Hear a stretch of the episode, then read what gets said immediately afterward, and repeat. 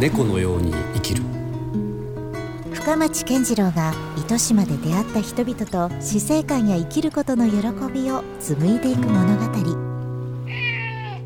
やっぱり日本ってまだまだトレーニング人口とかも少なくてあそうなんですか、はい、うん。海外に比べるとまだまだ全然っていうところなんだから日本のトレーニング人口もっともっと増えてくるだろうし、はい。トレーニングさフィットネス産業っていうのももっともっと伸びてくるだろうって言われているところなんですよね、うん。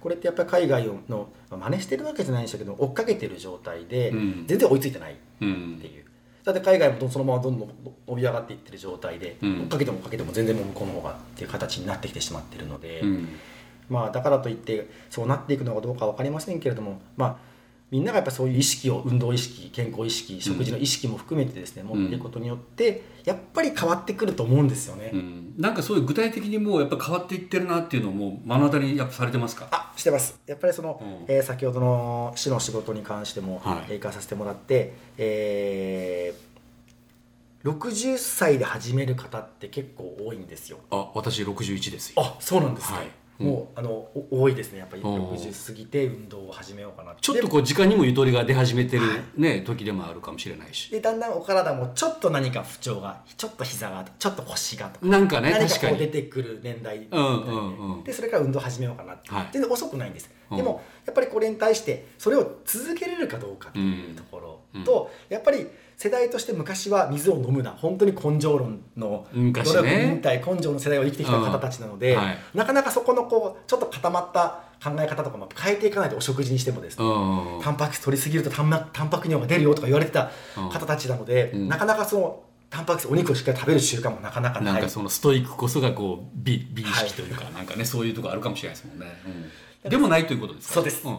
やっぱりこの食事もちろん運動をして、うん。食事をして、うん。休息ありきの健康なので、うんこれはですね、うんバランス。バランスです、うん。になってくるのでトレーニングさえしとけばいいわけでもない、うん。しっかり運動をするのであるならば、しっかりと栄養を入れて、うん。栄養が入ったならばしっかり休息しましょうねっていう、うん。休みましょう、うん。体のケアをしましょうねっていうところがやっぱりこう健康に伝わるところになってくるので、うん。もうここばっかりに特化するっていうのは違う話になってくるので、とこの食事この食っていうのがすごい難しいところですよね。だからそこもしっかりこう提供しているというか、はいそうです。そういうことなんですね、はい。うん、どどういうことに気をつけたらいいんですか？食はえー皆さんよくそのバランスバランスってよく言われますけれども、確かにバランスって大事なんです、うん。じゃあ何のバランスなのか、うん。量なのって、うん。質なのってうん。栄養バランスですよね、栄養バランス、栄養バランスをした時にやっぱりこう三大栄養素もしくは五大栄養素糖質脂質タンパク質ビタミンミネラルこの五大栄養素の栄養素がどれだけ入っているものをバランスよくこの中で取れるのかどうか、うん。これの皆さんそれぞれに目的に応じた食事の提案をさせていただきますよという形です、うん。例えば痩せたいいや筋肉をつけたい、うん。いやもっともっと持久力つけたい、うん。もっともっと運動したい皆さんそれぞれ目的が違えば食事も少し変わってくるわけですよね、うん。取る食事の量、質タイミング食べ合わせっていうものが変わってきます、ここの提案をさせていただきますよっていう形ですね。うんでそういうことも全部、まあ、トレーニングもしながら、はい。食事も改善して、はい。でその2つでしたっけ？あともう1つ何かありましたっけ？大体その2つをちゃんと整えたらあとは睡眠ですね。あ睡眠ね、はい休息ですね休息その睡眠も、まあ、はい。確かにもちろん取らなきゃいけないっていうのは分かるんですけど、はい。このなんか取り方ってあります？休息の取り方のコツっていうか。えーっとやっぱり睡眠の質を上げるってすごいこれ難しいんですけれども、うん。難しいんですけれどもやっぱりこの、えー自律神経をしっかり整えていかないと、うんなかなかもちろん睡眠の質も上がってこないっていうところですし、もっと深いことを言わせてもらえば、えーやっぱりこの普段こうやって何気なく今話していることに対しても、これって呼吸をしながら話してるんですよね。はい。で皆さん呼吸している女性の方とか特にあるんですけれども呼吸が浅い止まってるよ呼吸っていう方も中にいらっしゃるわけです、うん。無意識のうちに呼吸が止まってるとかですね、うん。よく寝てる時に息が止まってるっていうのはありますけど、うん。でも呼吸が浅いと呼はい。吸が速いと呼吸止まってる時っていうのはやっぱり神経的に言うと自律神経で言うと交感神経が優位なちょっとイライラしたうん。感じになってくる、逆に言うと深呼吸してる時っていうのは交感神経が優位になってリラックスしてる状態、うん。要は睡眠って完全にリラックスなんで、うん。大きな深呼吸してる状態っていうのが、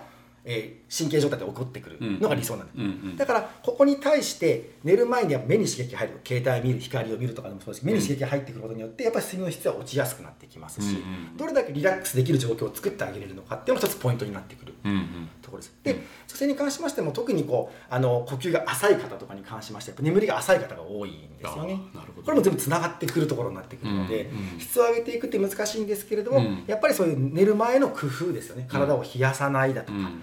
えーしっかりと、えーこう休める準備をしていく、うん。寝ますよって準備をしていくっていうところも大事になってきますし、うん。しっかりと、えー睡眠時間もやっぱ6時間半7時間っていうのを確保していくっていうのも大事ですし、うんこういったのはなかなか皆さんこうそこまでできてない方っていうのが多いなるほどね。しかもそれをある程度こう規則正しくというかそうです。はい、それも大事ですもんね、はい、朝日を浴びることもそう朝朝ごはん食べることもそうですし、うん。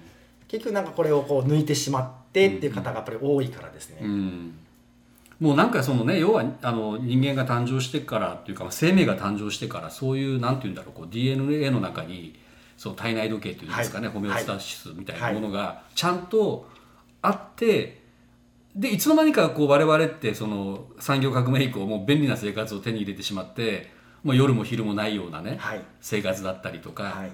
でそれは一方ではまあ効率的ではあったんだけどもでも本当に人間が生きていく上でね健康に豊かな暮らしがそこであるかというと一概には言えないはい。ところがあるから、まあそこをねなんちゃかなんとかこう自分なりにこうそのサイクルを作っていくのも大切なんでしょうね。簡単じゃないかもしれないけれども。うん。